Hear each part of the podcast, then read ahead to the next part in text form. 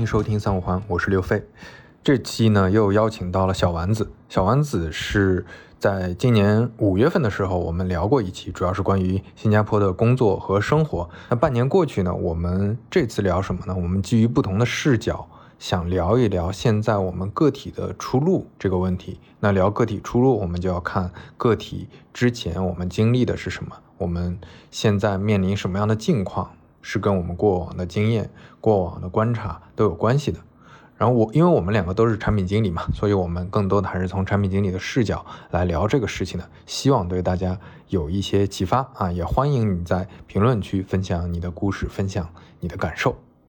Hello，大家好。对，今天这次是我主动要求来去跟刘飞聊的，是因为上次我们聊完之后留了一点话头，然后就说到了这个。产品经理在工作里面到底积累什么东西才是真正的所谓自己的资产这件事情？对，然后这个话题我也很感兴趣，因为那个小丸子之前的从业经历，对吧？我们都算是 互联网，在互联网这个这个周期里算是中年人了。咱们都是产品经理嘛，就产品经理这个岗位，你你的观察这些年有什么认知的变化？我自己觉得，嗯，我我回想起来，应该是在一零年开始工作的，其实到现在二二年，十二年了。一零年，呃，在豆瓣，然后后来去了阿里，然后后来其实，在呃凤凰网待过非常短的一段时间，然后就呃开始创业。创业其实整个过程，嗯，也差不多两年，两年多吧。呃，包括最后可能已经不太好了，然后因为创业不太好，所以待在家里的一段时间，然后最后又回到呃一个正经的所谓中厂或者大厂开始工作吧。然后这十二年里，我自己的一个亲身的，就是自己的非常直观的感受是，产品经理呃是越来越工具化，以及他的行为就越来越像是一个螺丝钉。嗯，当然这个很难说变有这个趋势是好还是坏，因为最开始的行行业，我不确定刘飞应该我们也都经历过那个阶段，其实那个时候没有谁能告诉你，嗯，这个正正经的一个产品经理他的工作内容是啥，应该怎么做，他没有行业里面没有规范也没有标准。你你其实可能可以做很多东西，也然后什么东西都可以指手画脚，像交互啊、研发，可能这个包括运营、市场、marketing，你好像都能指手画脚一下。嗯，所以那个那个时代其实最大的惶恐，我觉得我工作了三年，我其实是很担心自己啥也不是，就是就是你不知道自己学了些啥，但是你好像又做出了一些东西，但是因为你的这些认知都是不成体系的，所以你没有办法很。好的，去衡量自己产出的价值，但现在反而看的时候才是个高光时刻，对 对，让就是做的事儿才是有价值的，是吧？哎，我稍微打断一下，就是有没有什么具体的具体的实例？嗯，就当时的产品经理。会会做做些什么事情？你你刚才一说，我就想到之前那个我在锤子的时候跟触宝输入法的所有整整个的谈判和沟通，全是我们产品经理去做的，就是我去做的。是，那，这个这个想想有挺有意思。现在大厂不可能是这样嘛？对，就他就他有那个非常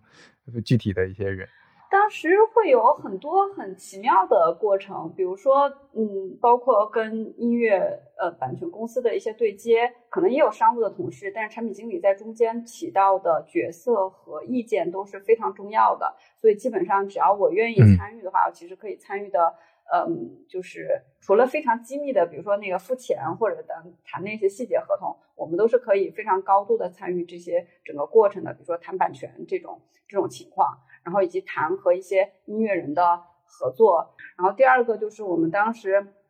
我会参非常就至少是强度的参与，呃，比如说呃当时这个产品在市场上广告的投放的行为，呃站内的投放，我我需要在哪些位置去投什么样的广告，这个广告上面的广告语是什么，嗯，其实都是呃我觉得至少有一大多半都是我来参与来去影响的吧。然后，呃，很长一段时间，豆瓣电台的那种音频口播的广告，都是我和另一个同事，我拿着我们的苹果电脑，在公司的一个小的这个呃装 T 恤的这个封闭小屋里，我们俩录的。对，就是这么产出的各种各样的内容，所以它与其像这个产品，就还挺像后来，比如说我自己要做个小生意、小小小买卖，然后自己什么都干的这样的一个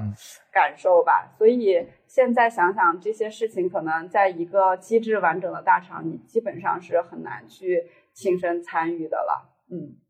对，就呃环或那个链条和环节会差的非常多，每个人只负责其中一块儿。我觉得这是这是它成为螺丝钉的一个比较重要的一个原因吧。还有就是你前面说的有一点是，一可能是呃各个行业或者各个领域的做事的方法机制都已经确定下来了。那大家嗯，就可能对于业务负责人或者老板来说，至少他会自以为这些东西都都熟悉都了解。但是当时草创的时候，大家都都不太懂，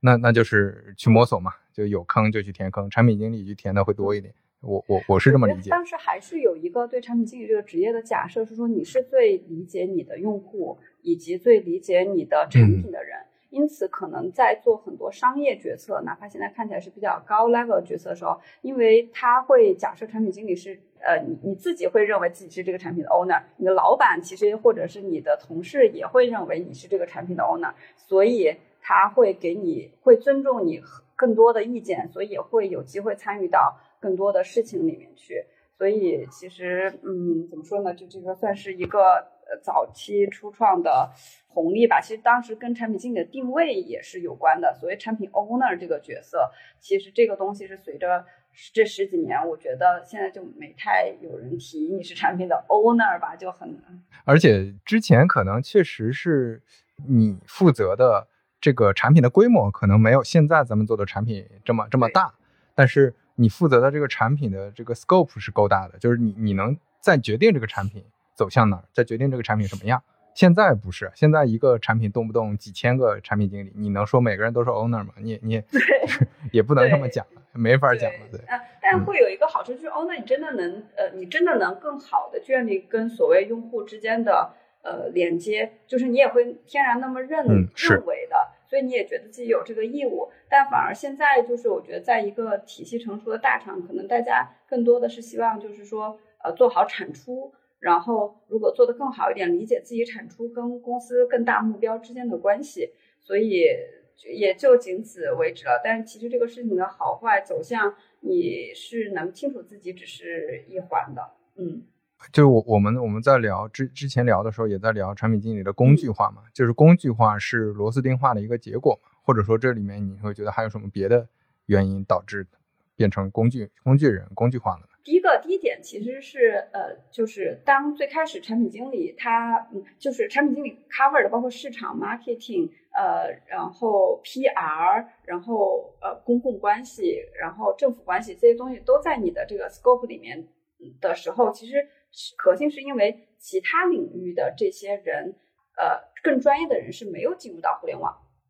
啊，就那个时候互联网还是太早期，所以呃，最好的 marketing 可能都不惜的给一个所谓的豆瓣电台做 marketing，他们可能都是需要给啊更好的快消、保洁，还有这个诺基亚这种手机做 marketing，所以其实那个时候它与其说是你 scope 大，而是而不如说可能就是那个时候这个呃这个行业里的。呃，多样性的专业化程度不高，人才也不是那么高，所以你才有机会把这些东西都 cover。但是随着呃互联网看到创造了很多财富神话，所以你会发现，其实我记得是咱们是有一段时间，就是传统这些咨询公司，然后四大的这种广告公司是有大量的。呃，专业人才和优秀人才涌入到互联网的，甚至一些传统企业，比如说之前做 BD、做商务的这些人，他慢慢的涌入到互联网，填充了这些产品经理之前 cover 到到的一些呃呃缝隙，然后慢慢把它变又变成一些呃公司的核心竞争力，乃至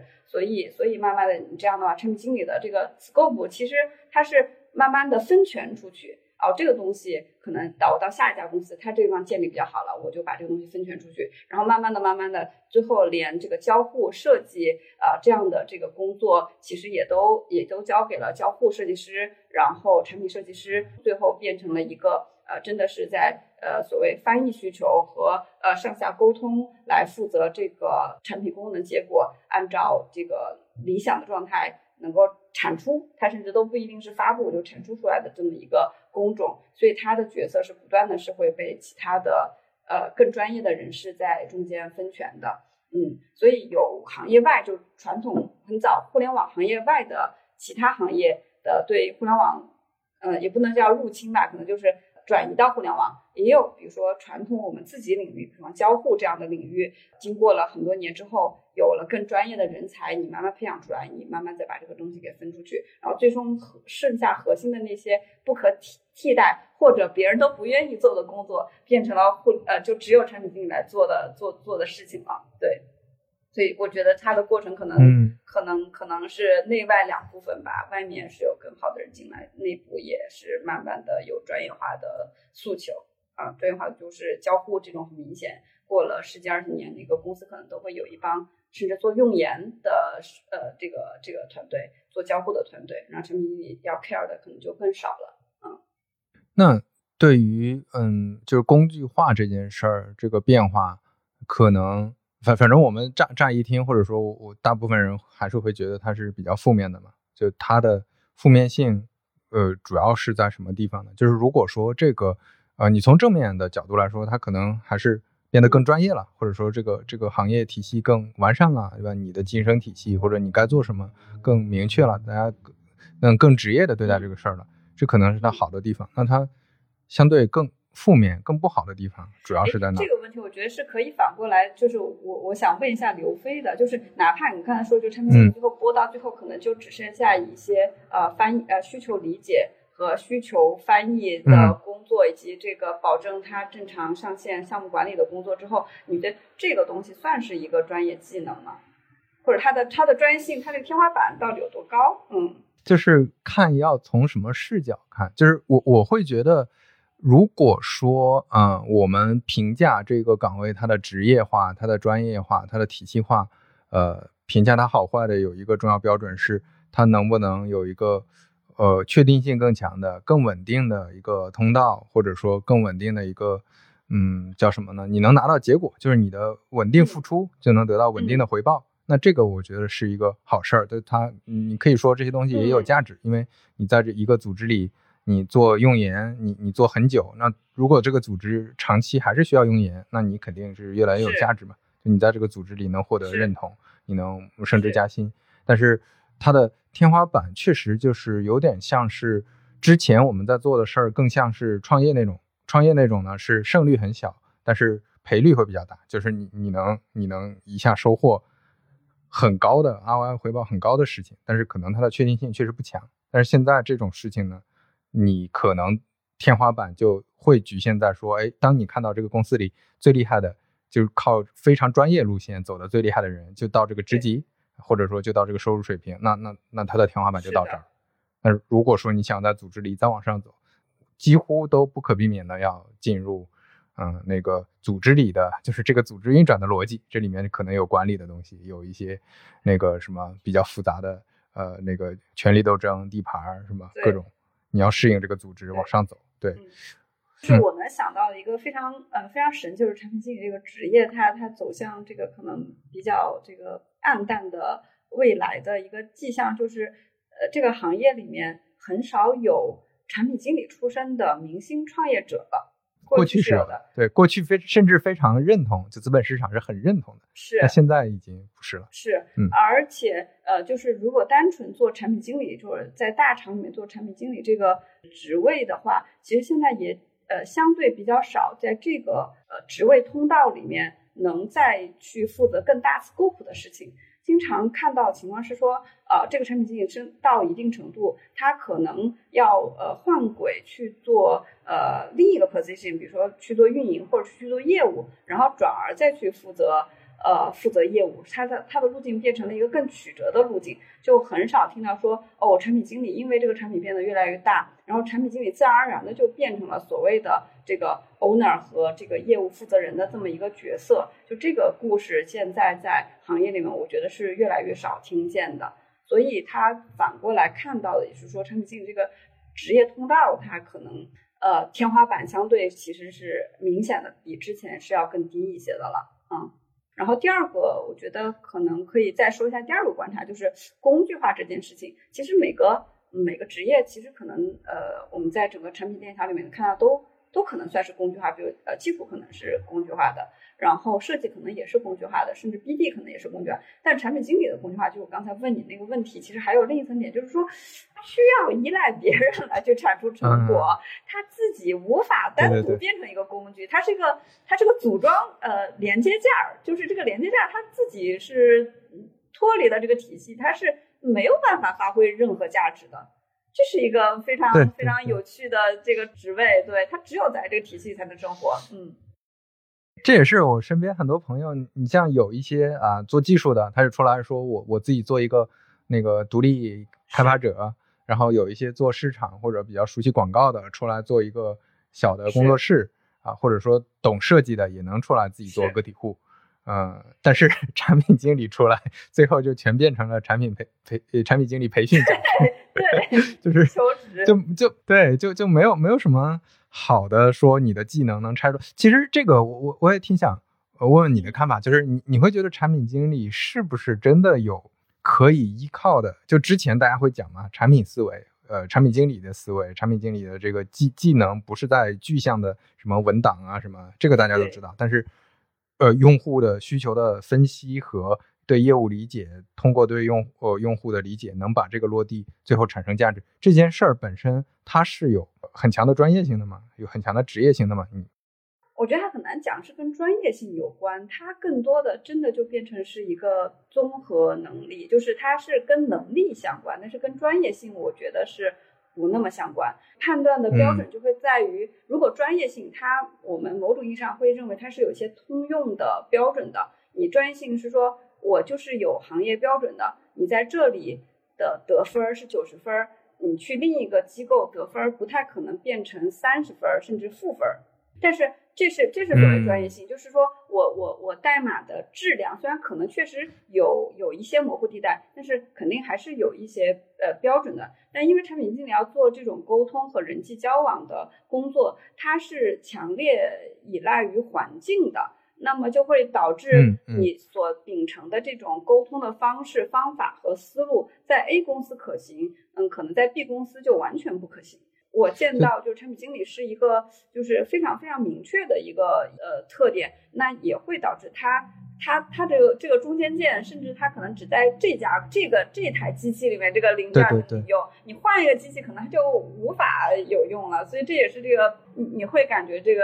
会会多多少少自己感觉有点问题的一个现象吧，嗯，对，这就是涉涉及说，其实呃我我在想从另一个视角看。可能是我们之前在做的很多事情，嗯，比如说呃战略啊，一些产品定位的问题，用户理解的问题，其实慢慢的会分流到不同的岗位上，就是嗯每个人，尤其是为什么很多产品的那个管理者也要切换去做业务，因为最后的决策权往往往都是在业务负责人，那业务负责人来决策这个产品是什么样子。之前在你像之前在滴滴的时候，其实滴滴，比如说快车的产品经理。总负责人他是真的能决定整个产品是什么样的吗？他其实只能决定 A P P 是什么样，但是整个滴滴的它的呃整个快车它的呃产品，它真正的产品其实是整体的服务逻辑。我该招什么样的司机？我该给乘客带来什么样的体验？那最后的决策其实是在业务负责人上，是在 G M 在经理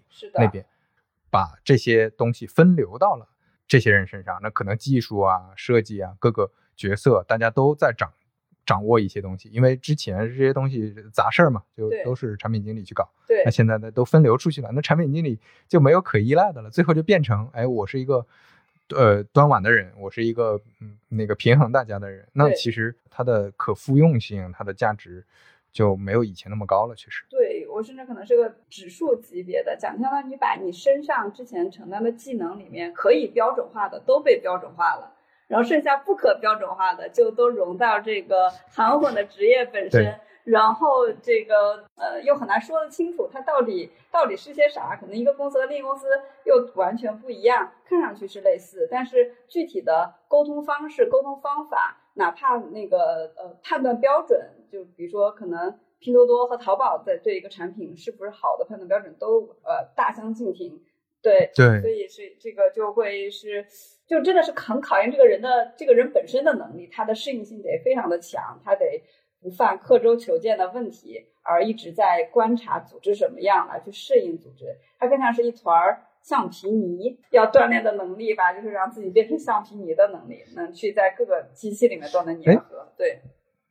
那如果这样说的话，是不是现在的产品经理其实也是有资产的？就就是一个很难迁移的，在这个组织里的，我的组织的适应性，我的组织对我的信任感，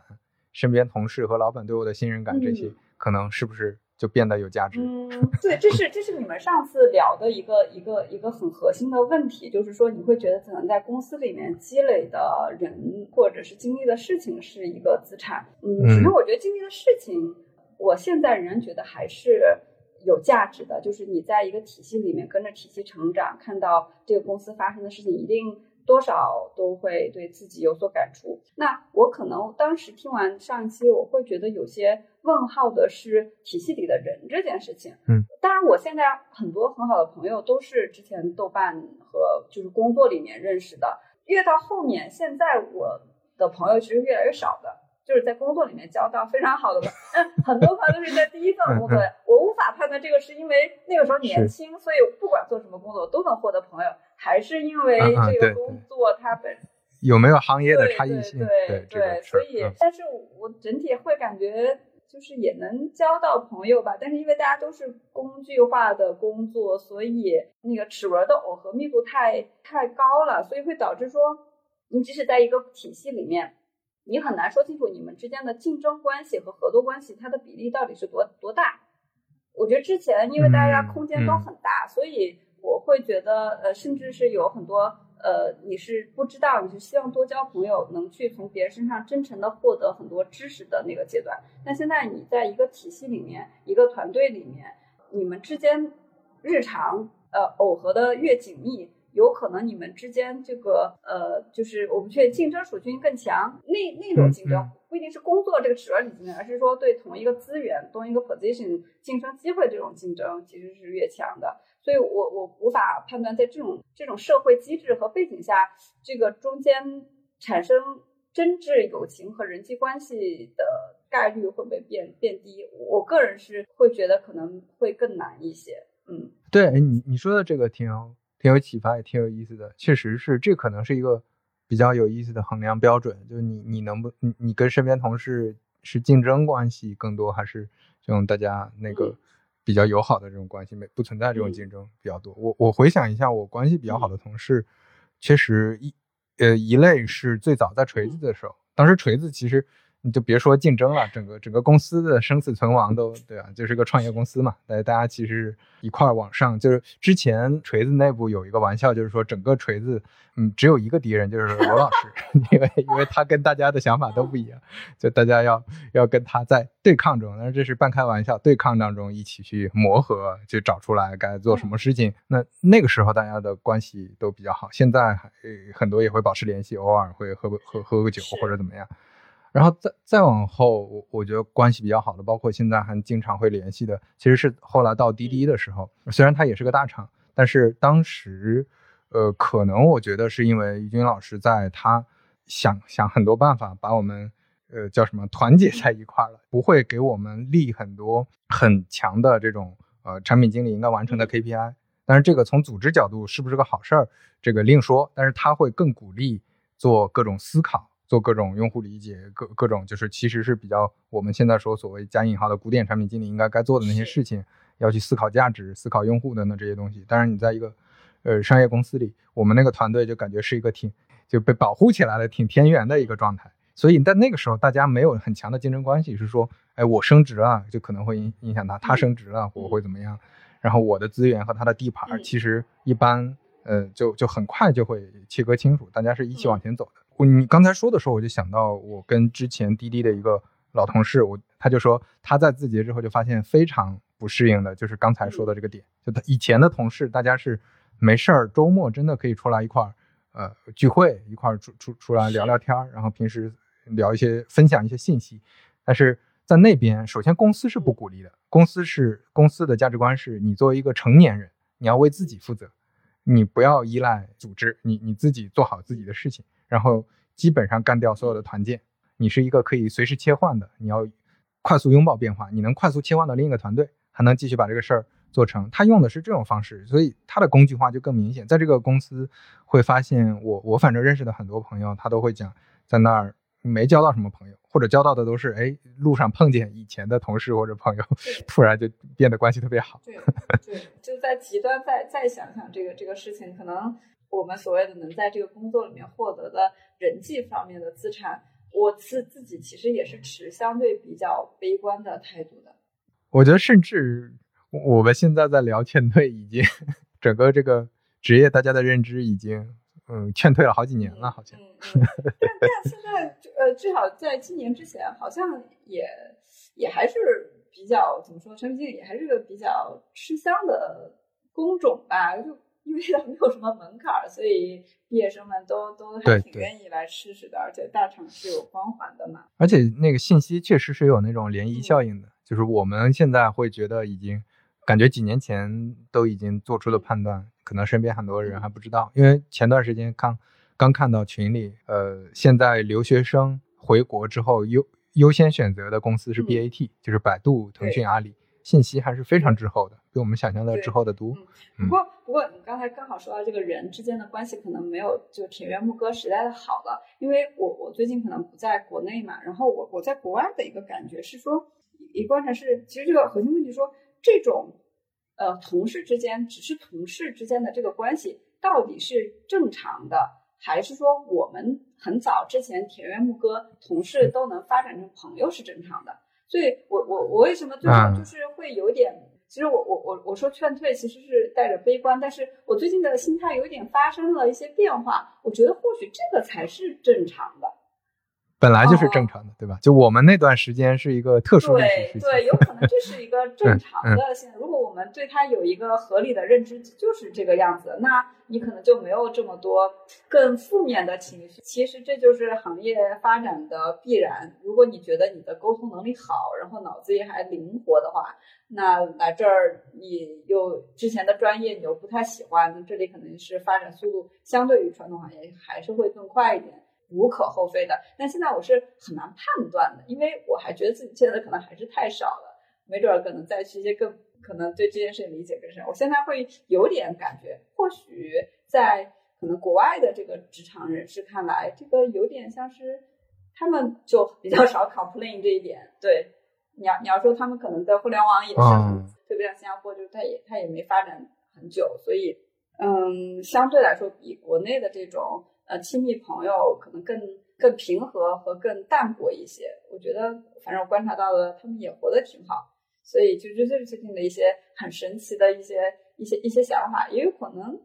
我们错了，或者我们当时。活得太好了，然后，嗯，就是太太理想主义、田园牧歌了，以至于现在可能稍微差一点，大家就开始呃嗷嗷，这个就是要要要要叫出来说这个不好了，这个行业完蛋了。其实也有可能不是这样，这也为什么就上周我有在反思这件事情。对对，就有可能这这也是个常态，但我现在比较难判断。就本来。本来我们就是异类，银行业还有投行这种可能存在了很多年、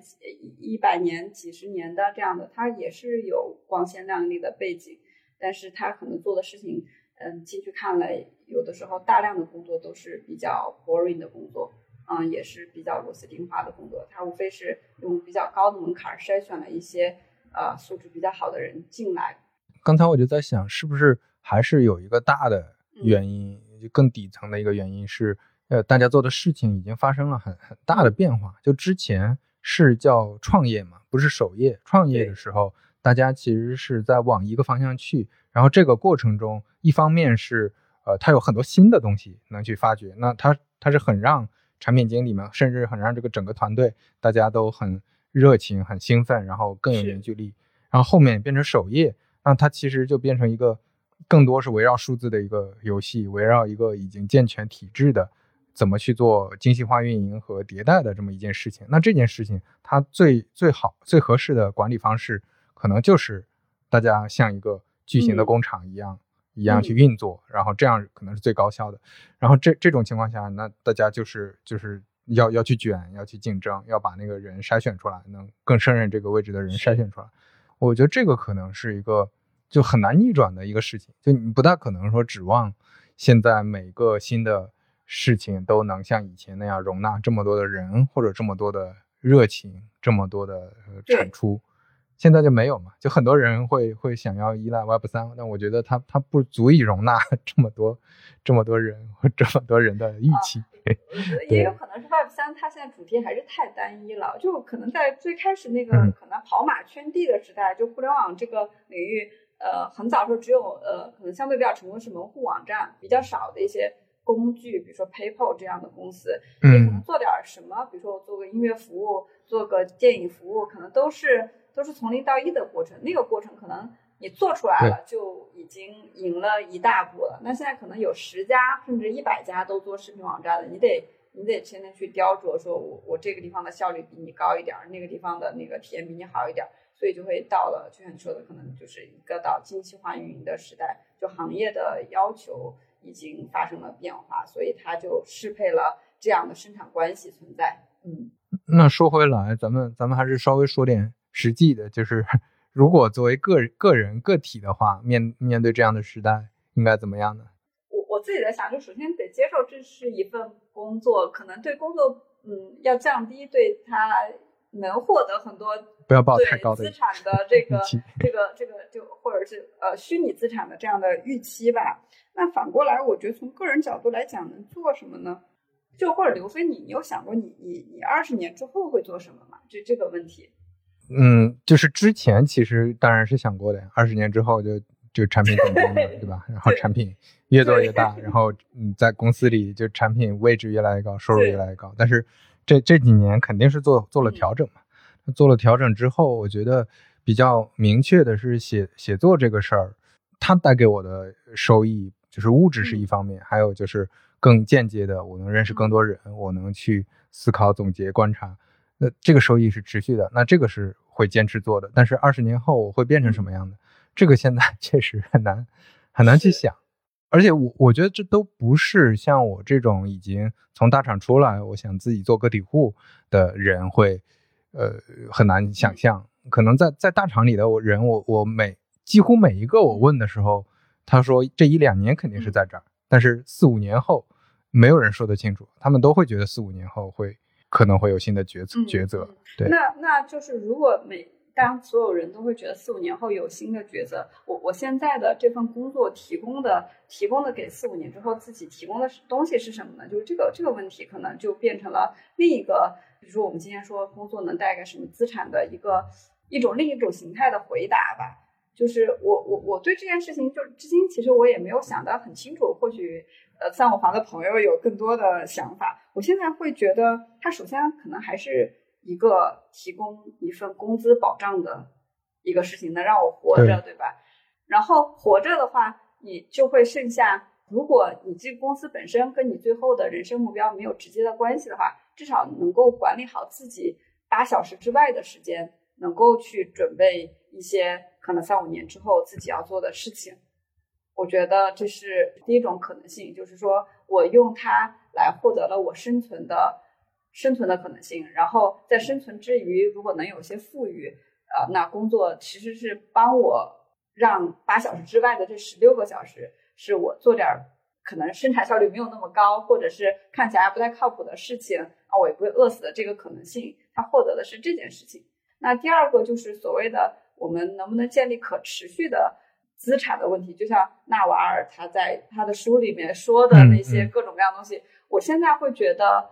如果按照这个标准，嗯，它很难具体的量化。比如说写本书，它能一直一直产生复利，或者是我我我认识一个人，这个人他长久的就就现在可能这个这个预期，我觉得甚至可能都不一定是降低，可能就是不应该有这个预期。嗯，幸存者的对幸存者的，或者是。呃，你你所谓的说对这些能力或者是眼界的提高，这个都太不标准嘛，或者说 A 公司和 B 公司基基本上是不可复制的。如果再回到产品经理这个职业，唯一能够说的可能是学习能力和沟通能力吧。这个东西可能在一段时间内，如果有意识的培养和锻炼的话，应该比较能好的达标，算是一些核心的在社会上生存的技能。除此之外，我我其实是觉得比较难的。对他能买到的是你八小时之外的时间，你可以准备一点别的事儿。就是我我我觉得是，这就回到咱们最开始说的产品经理，他没有那种能够单拎出来赖以生存的技能。就是你你说哪怕是一个呃，就从从事媒体的，就你文笔好，你出来干个自媒体可能也还行，就反正就写东西也行。他没有这个非常能具象化的技能的话，就会出现这种问题。我我我现在有一个想法，或者说我会给朋友一些建议，感觉还是，嗯，能能不能从把事情做成的视角，而且最好是独立能把某个事情做成的视角去去想自己的这个竞争力，或者想自己的能力，然后把这个呃利用现在你在公司的资源，或者你现在能。呃，在在公司的这些经历，你拿到的这些工作机会，从里面去训练这方面的能力，然后你你出来变成一个能够利用好以前资源当成杠杆去去做新的事情这么一个人。产品经理确实是会存在这这种，就他难以证明自己能能独立做成某件什么事情。那那你就反过来说，你就只能依赖组织嘛，只能依赖组织，那你就是。就陷入那个循环了。嗯，你获得的可能是 know how，对吧？就是说我我这个知道这个事情大概是怎么怎么运转的，但是对对，但核核心问题是你你看到这是一个结果，但是真的你自己要做某件事情，这个事情可能并不一定你完全 copy 那个运转方式，它就能成功。就是就是你你最多是获得了一个一个知识点，对积累的东西，就是我获得了一个这样，在这家公司是 OK 的，并且要加非常多的定语。对，嗯。对，然后这个知识点转化成在极客和在微博发了一几一条帖子，然后就结束了。所以，所以会感觉是不是？嗯，你像我，我我认识有一些，呃，可能就比较比较特例了。比如说，有的有认识朋友，他他的同事是写专利，但是本本身写专利这个事情在公司里组织里是更容易完成的，反正公司会付这个代理费用。然后也会有很好的平台，他把它发出来之后，自己练就了一身 写专利的本领，这是个非常独立的事情。他最后就变成一个专利培训师。OK，嗯，哎，这个就感觉是一个挺挺顺畅的一个路径，就类似这种。比如说有的他可能，我有的朋友他们是做电商，他们想想了解的是这个品类该怎么做，这个品类呃在电商平台应该怎么运营。那他出来之后自己去，呃，或者加入一个小的。呃，那个团队小的一个品牌去帮他们运营电商，或者自己做一做一套电商，就把这个东西变成一个实际可用的，我觉得就会就会更有价值。因为就最近我也在反思，就是从之前看纳瓦尔之后，包括之前跟戴 demo 跟苏杰他们聊完，会感觉我们那种更像是一个终极的，对对，大部分人来说这是不太可操作的嘛。就哪怕我们也都是要付出更多。更多就很多努力，就很难说。就像之前戴戴梦说的，你很难到一个完全脱离手停口停的那个那个状态。只不过就是你能不能把这个竞争力从一些标准、某些标准说，比如说前面你说的，它能不能迁移，尽量把它变得可迁移一些，尽量把它变得能有落地成果，能有一些交付。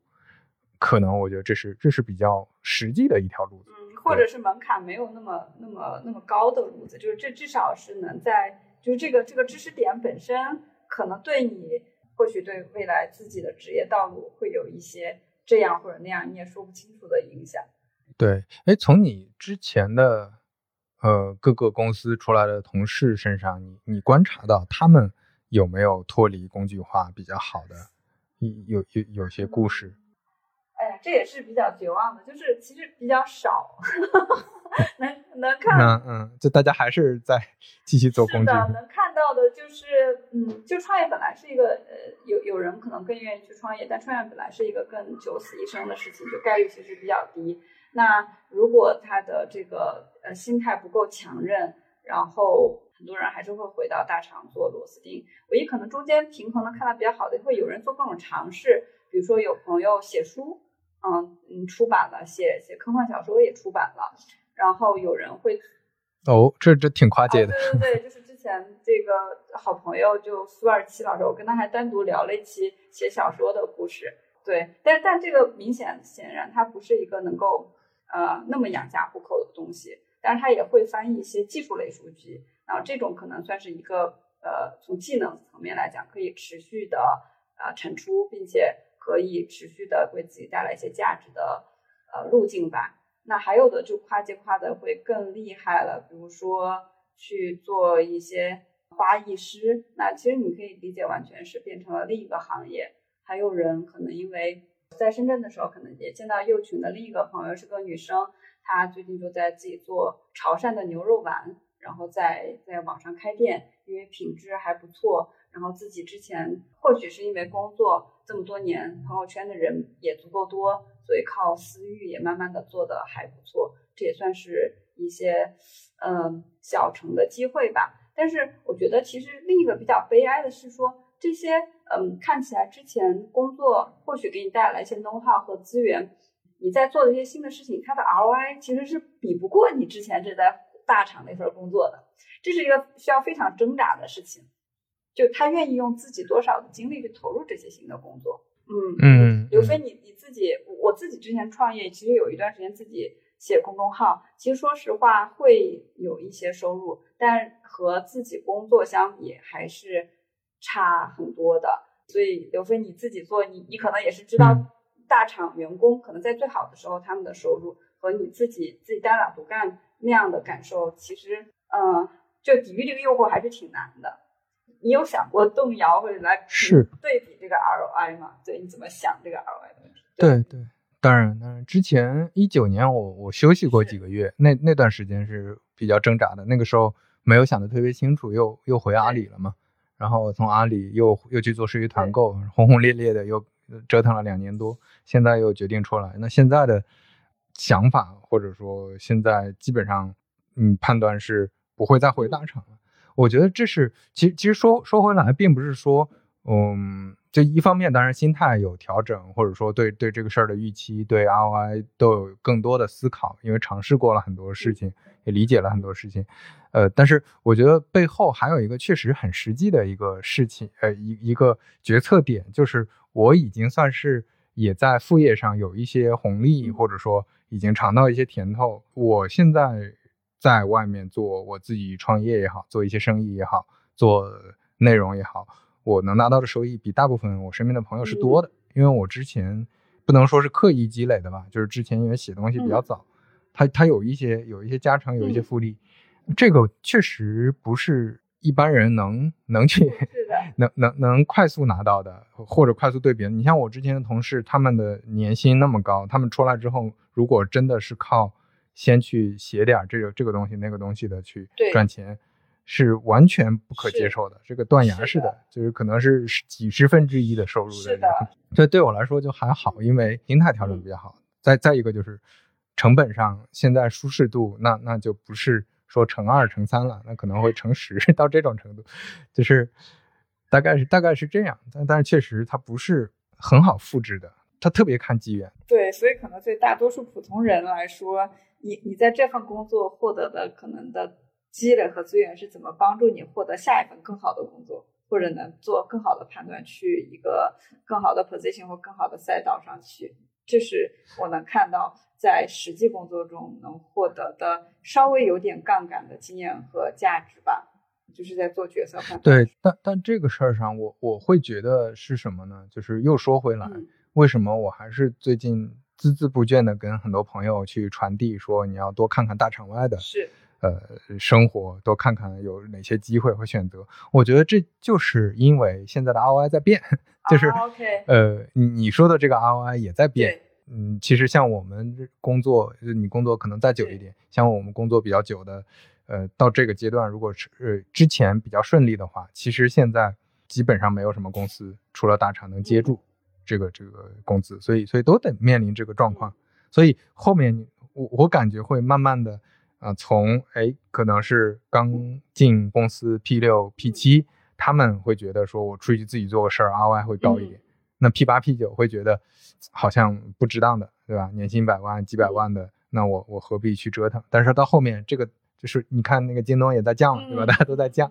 然后降降薪之后，这个收益是在降，然后成本是在提升，大家越来越卷，和成本它就慢慢的不平衡。你去外面会发现舒适度很高，那收益呢？现在收益也在降，那 可能我觉得这是一个跟前些年局面不一样的状态。这这也是我我所担心的，就我为什么想嗯决定这之后不想再去大厂了，因为我发现呃，迟早会面临那个嘛。就我身边的朋友，他们也也会非常认同我这个观点，哪怕他们现在待着，因为他们觉得这赚赚几年是几年，就是可能就这么三四年机会，但是最后这个红利先吃完，剩下的事情再说。我听到这个，感觉有点有点绝望的一种一种态度。嗯，就说实话，我自己其实最近也是在在在想这件事情，因为也也好歹是有有写作的能力的，所以也也有之前有尝试过，我之前还写过小说，然后也也也会呃有一些呃公众号，但其实像像你说的，可能是需要机缘以及很长时间积累，可能到某个时间点，它那个 ROI，我做副业的 ROI 会呃以及依靠着现在互联网行业红利去。可能这个慢慢才会达到一个平衡的状态吧。但我理解刘飞，你刚才说意思是说，希望大家至少能先开始准备起来。对对对，就是你你先有一个嗯 Plan B 嘛，就最好是 Plan B、Plan C。那这几个事项这事情上已经在投入精力和投入时间，慢慢的去让自己不那么呃焦虑和惶恐。就哪哪怕我觉得不不一定是写东西嘛，就是内容做内容是一种。就你多认识一些人，多看一些嗯可能性，多去掌握一些资源，我觉得是得未雨绸缪起来。就我我前面说的那些，很容易会理解成就过于悲观和绝望，但是我觉得这是客观存在的环境下，客观存在的这个时代里，我们我我们要做什么事情能度过寒冬嘛？我觉得这个比较重要。就我们只能选择对于现在来说最好的那个。相对选择，我们没法去争取。就像你前面说的，再回归到啊七八年前、十年前的田园时光，那太难了，那是不切实际。嗯，那可能，那如果是这样的话，对未来想象一下，有可能未来做产品经理这个工作，可能就是它的呃，它的红利期会慢慢小，它的可能整个行业的薪酬也会从高点慢慢落下来。然后这个时候可能就会有人再去平衡自己，像你刚才说的 P 六 P 七的人可能会会有新的选择。我我观察到的，还真的就是这样，就是先从那些 P 六 P 七已经陆陆续续前些年就有很多什么回老家卖橘子了，回回老家做生意了，然后或者说去，因为其实他们的薪资回长沙回成都还是能接得住的，然后慢慢的就就去二二三线城市了，呃，然后。这两年非常明显的开始有 P 八、P 九这个等 level 的朋友回二线、三线城市，然后做转行去做别的事情，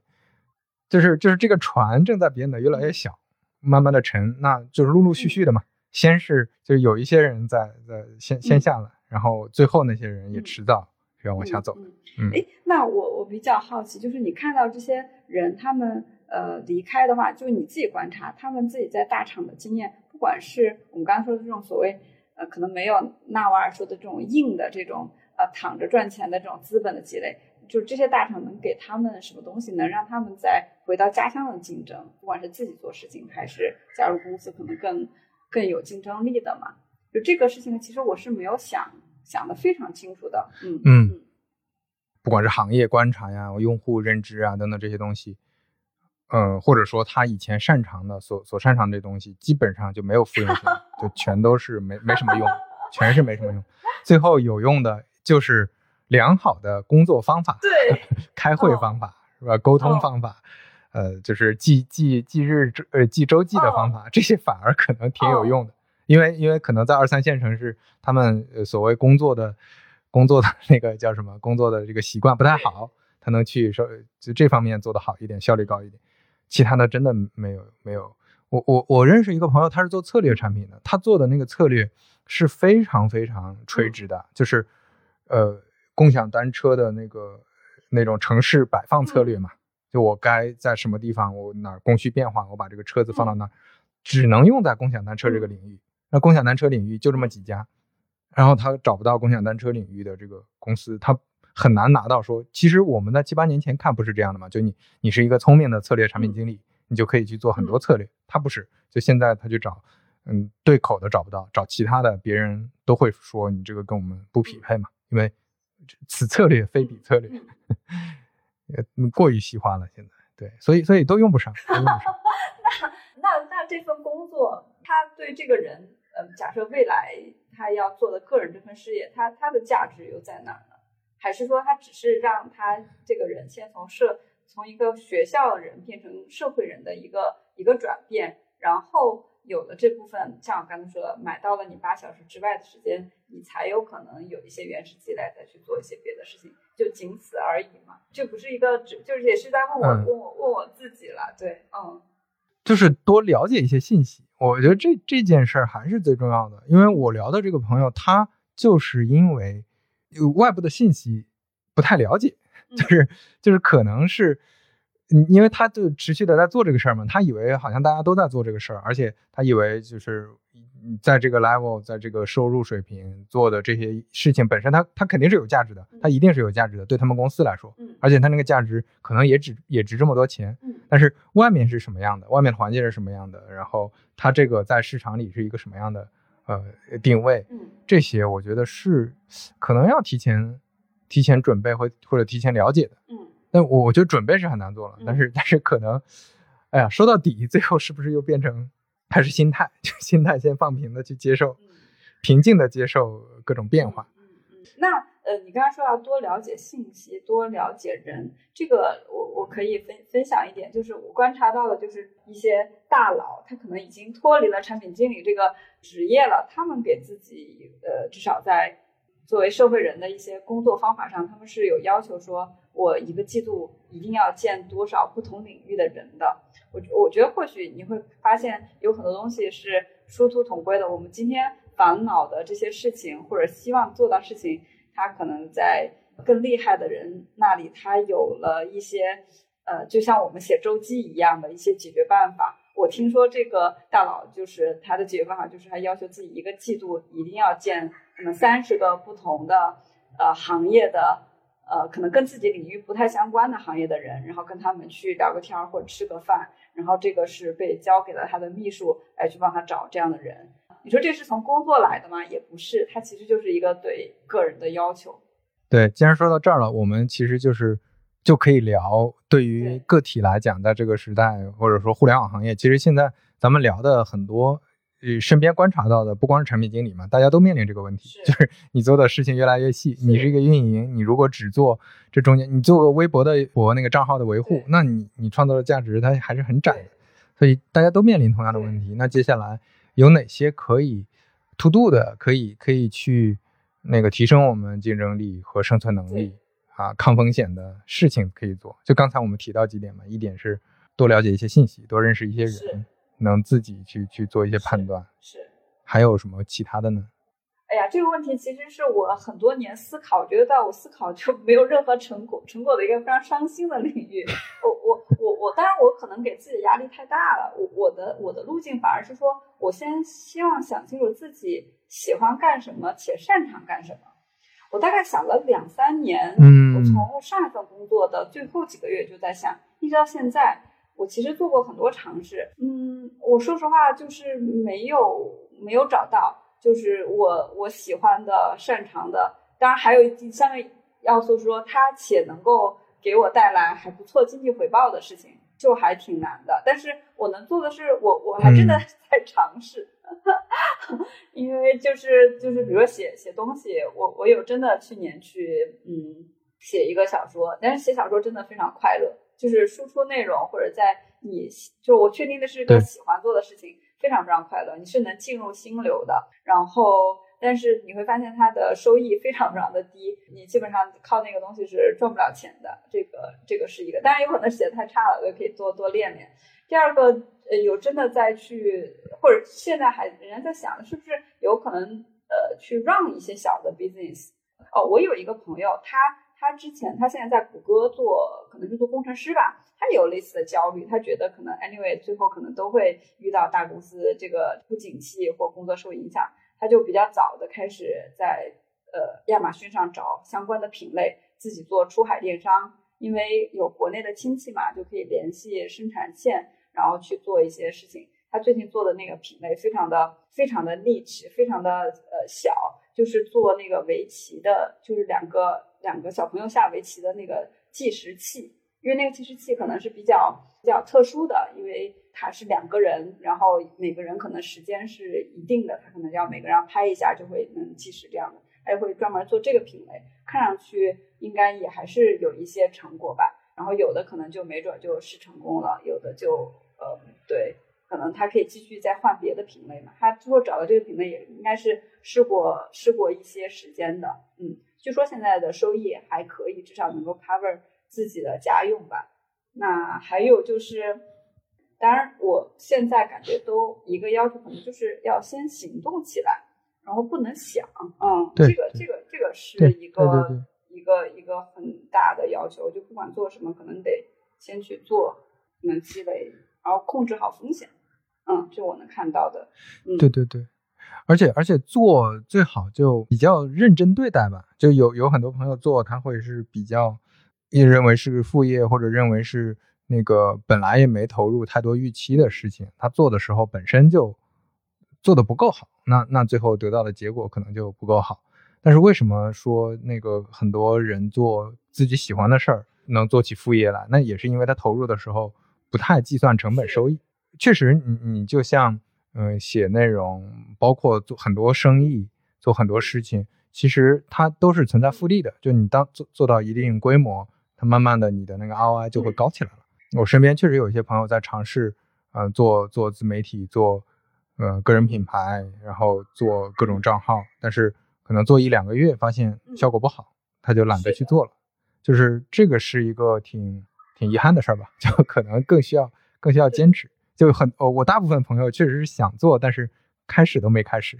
但是开始了的，然后做了做了一会儿不做的也有很多。就会有很。长一段时间可能那个收益极低，但是还是对对坚持是可能已经能赢过百分之九十九的人吧。对，然后在这在这你你你前面提到的有一段，我觉得想想补充一下，就是你说很多朋友也没找到自己特别喜欢和想做的事儿，就这个事儿对他带来的 ROI 可能那工作工作是有明确收益的，那那个事儿上又没带来额外收益，他就会觉得 ROI 低。我觉得如果是这种情况，那确实。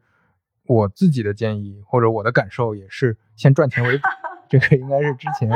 之前黄志忠说的吧？他大概意思就是，当你还没有找到你真的很热爱的事儿的时候，你就先赚钱，哪边能赚钱就多去赚。那等你碰到你热爱的事儿的时候，你就更有更有把握，就更不局促的去做这个事儿了。就不然的话，尤其是千万不要特别喜欢做一个什么小的品牌，特别喜欢，比如说做做衣服吧，想去做个潮牌，然后裸辞。然后投入全部的身家和精力去做这个事儿，那最后你你会把这个爱好也破坏掉的，对吧？就你这个就觉得做这个事儿走不通了，最后又回到大厂去过一个很拧巴的状态，可能应该是赚钱，然后赚钱的过程中拿额外的这个时间来补充自己，其其实是一个确定性更强的方式。我说实话，我能有底气从从大厂出来，也是我有一年算自己的收入的时候发现。主业和副业收入是一样的了，然后我就觉得更有底气了。我觉得这个这个点还挺重要的。嗯，我我刚才在说这个事情，会想到一个问题是说，现在大厂里的同学有有那么多精力去来去探索副业吗？嗯，我见到比较理想的状态是有一些已经在呃整个平台期的那个在一个平台期的团队，然后这个团队相对来说也没那么卷，然后每天能六七点下班。然后都有双休，这种状态会好一点。我我我现在看到在这个大厂工作的同学，基本上都除非除非他精力超人，大部分都还是处于一个满负荷运转的一个状态吧。所以这反而可能对自己的要求真的是更高，真的是要想得很清楚，一步一步的去执行。呃，这个某种意义上可能像我们这种在海外的同学会有一点点优势，这也是当时。我我想着说，能够能够呃从国内离开的一个主要原因吧，我就觉得国内的这个环境也是，呃，虽然我我就就想我现在可能在国外我已经接受了，可能这个工作里面它已经确实正常的工作可能就不太是田园牧歌，它其实是有它有一肯定是有一定螺丝钉属性的，但至少我可能自己的时间是不会被太被打扰的，我可能有一些机会去探索。那嗯，既然说到这儿了，你你会感觉新加坡那边或者你接触到的其他地方的海外的朋友，在这种工作状态下，就是因为工作生活都有切割嘛，然后生活也有一些时间，那嗯，一些不同的可能性会会他们他们会做一些不同的事情，有副业，还是说跟国内也差不多？哦，这个还挺神奇的。我我我有注意到，就是说周围的年轻人们，他们可能确实是最近认识一个朋友，他可能也是在互联网工作，但是他自己会有一个店，然后是做那个。Tooting 是就是就是用那个枪去织一个毛毯的这样的一个小店在新加坡，然后有人会开剧本杀，就我发现这里的国外的年轻人他两面性会更强一些，就是斜杠性会更强一些，嗯，他。他可能就是有点像我刚才说的，就工作和我自己，他是有一个相对比较清晰的分界线的。所以有的时候，呃，他那一面，如果你发现了他那那一面，就是工作外的那一面，你是有可能变跟他变成很好的朋友的。但是如果是只在工作里面，其实就是比较单纯的工作关系。对对对对对，我觉得他们好像一直在这个环境里面是比较能适应这种。嗯，工作是工作，然后生活和我自己是比较能泾渭分明的这样的一个状态的。我觉得还还还算是，呃，待久了之后会发现这个周围朋友的一些额外的特点吧，还挺有意思的。嗯，那他们会有这种工具化的焦虑吗？或者说会有这种嗯职业生涯的焦虑？我看到这边年轻人不太会受到那么侵害，他是能建立这样的屏障的。我的不那么更长时间的工作，你配给我的这些薪水是我要做到什么程度？它是有一个心态上的屏障的，所以所以反而这边他两个角色是更能自洽的吧，就是我我自己能能感觉到的特点。但是这样的坏处呢，就是能也确实是能很清晰的感觉到这个世界上或者这个社会里是有一层嗯不同阶层的人存在的。他的生活方式、思维方式和价值观取向和普通的打工人其实是不太一样的，嗯，他们你们之间的关系也更像是一个呃正常的这个这个雇佣关系，就是没有那么多像国内可能这个创业，他可能说啊我们是兄弟，对吧？我们要同甘共苦，会有一些这种情 情感存在，但这边可能就很公平，也就是很很清醒吧，对，嗯，也算是好，也算不好。那又又要说回来。对，又要说回来，咱们之前聊的，可能是不是这又是一个，就对对对，我们之前经历过那个特殊时期来说，就会产生幻觉，我们这这这代人产生一个，对啊，就不切实际的妄念，就是可能可以跨越阶层，对，我嗯，或者是我们还是你不管怎么样，可能也是往前走了小半步，但是你要跨台阶，我觉得这个事情，嗯，远没有。没有到吧，或者跨到台阶那一面的，可能永远，呃，你身边可能也是有，但是其实也是蛮少的。但是你不得不承认，我们可能已经比自己，呃，那个，呃，同样的同学，本来如果去别的行业，对吧？嗯，对，跨了小半步。对，就是我我最近这段时间的，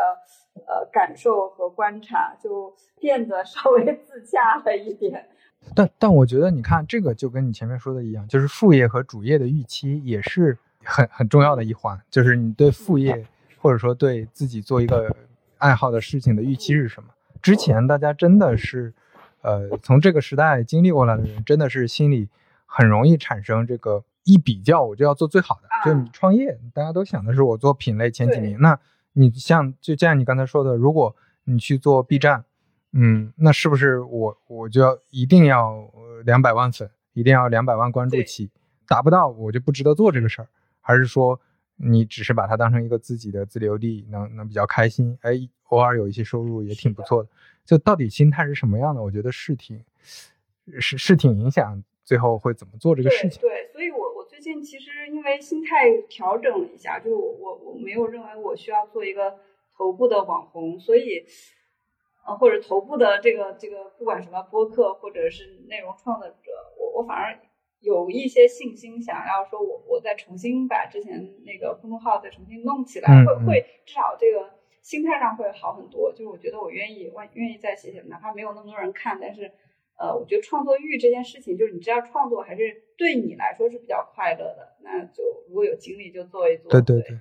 你也不知道它未来会有什么好的事情发生，但是至少。至少没有那么多预期，没有那么多失望，同时你也知道在做这件事本身是快乐的，就还挺好的，所以会让自己有信心启动很多事情吧。嗯，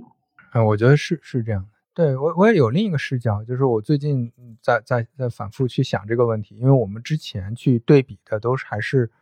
大环境里我们是不是能争到最前面或者怎么样，就我们对比的都是最好的那个那个标的，呃，然后经常会产生这种非常严重的焦虑。但最近我想想通了一个道理，我之前跟少南聊也聊到这个，就是我们可能自己关关注自己的成长和自己的变化，就好好比说我我喜欢写小说。那我今年写的比去年写的好了，我觉得这就是一个很好的一个标准。但是你如果说我能不能写一年，我就能出书，然后我就能去拿个什么奖，我就能变火，那这这个很容易是妄念，就是你你你其实还是我完全忽视了自己，就是你你完全把自己的作为因素排除在外，就想的是说我要拿到最好的结果。但其实你考虑到自己，你的成长。就之前的很多成长，有的时候都是都是风口上的，都是一些那个特殊情况下的。那接下来的很多事情，你怎么就这这样会更稳健一点？明明年做的内容比今年做的内容好一点，明年做的生意比今年做的好一点，然后明年对这个是某些事情的理解，或者说开会能力，哪怕就回到前面说的开会的能力、沟通的能力、工作的能力，都能提升一点。我觉得这个。这个也是挺实际的。是的，是的，我我我有的时候会觉得这这两年，嗯，可能心态稍微好，就是更平和之后，是有更多时间去观察到自己。就刚才你说的那个开会能力，我自己是有感触的。就之前在国内，呃，你可能更关注的是你的产出以及产出，我我做的事情重不重要？这个这个有这个产出，呃了之后，这个事情的重要程度如何？能帮我嗯晋升能能帮到多少？这事情我我我我怎么去跟老板汇报，会得到一个更好的结果？或多或少都会有这样的想法。那最近我真的就有反而，至少在这个国外这两年，会关注到自己这些本质上更核心的能力。嗯，开会的能力。我之前特别讨厌开会，但是在这边是知道 对怎么开会，可能算是更好的一种方式吧。也真的是在慢慢进步的，那这个进步可能跟对别人别人对我的评价没有什么关系，我自己心里有一个对有一个自己的尺度吧，会过得还比较叫什么踏实，就没有那么焦，就没有那么说我要我要获得别人认可那种焦虑了。嗯，对他就是，我觉得这个也是符合逻辑的。这倒不是说我们就阿 Q 躺平，然后自己就关心自己去谈事儿，而是我我现在回头观察到有一些他能杠杆。呃，他通过某些杠杆，这个杠杆可能是一些机缘带来的，那最后能创造很大的一些价值，能做做做出很大的，就最后得到很大的收益。他其实也是因为自己之前在某个尺度上、某个方面，他自己的积累和成长足够多嘛。嗯，就这个这个，我觉得就是我们先做好准备嘛，就有机缘来的时候，你别漏掉。对，我说开会这个事情，我突然想到另一个点，就是可能如果是跟三五环的朋友们说，就是说，就公司的衡量尺度和自己的衡量尺度它是不一样的，衡量的项目也是不一样的。可能你自己要分清楚什么东西是，就像哪怕是开会能力，你看我们刚才说这这种写周报的能力，它对未来是有一定帮助的。你自己可能反而是需要去观察自己在做总结和开会的时候是不是能力有提高，而不就是知道另一些事情可能是。比如说，呃，像 PPT 做的是否精美，老板是否喜欢，然后我是不是那个 C 这个这个这个 M 回应的足够及时，这些东西是你的核心能力。可能它是两两个体系，你要分得清楚哪个体系是服务什么的。然后有一些关注点在自己身上，可能会比较，就是也算是给未来做一些准备吧。就让自己变得更好，对吧？然后那个能能赚钱，多赚点钱。然后提前做做准备，多认识一些人，多搜集一些信息，感觉就是，就今天给的那个取暖、取暖方、取暖那个方法、取暖手册，变成就是还挺鸡汤的，但是好像嗯，能做的至少先从这些东西做起吧，听上去也都比较简单了。嗯，行呗，那非常感谢小丸子，我们今天就先到这儿。嗯，拜拜。嗯，拜拜。持续的发问，间歇性的回答。呃，未必每个问题都有答案，但是提问啊，我认为依然是生活当中很重要的事情。我们个人如何找到出路，可能还是得往回看。我们要看看我们经历的是什么时代，我们掌握的是什么资产，我们在创造什么样的价值，我们各自都是什么样的人。那有可能这样答案就会呼之欲出了。好，那我们下期再见。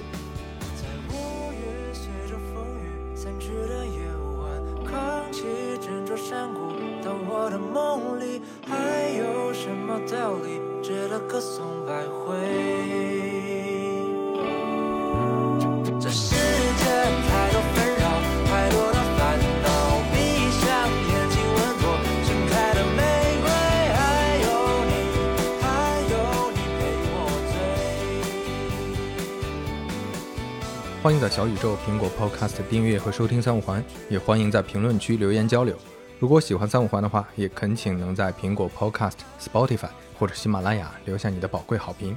下期再见。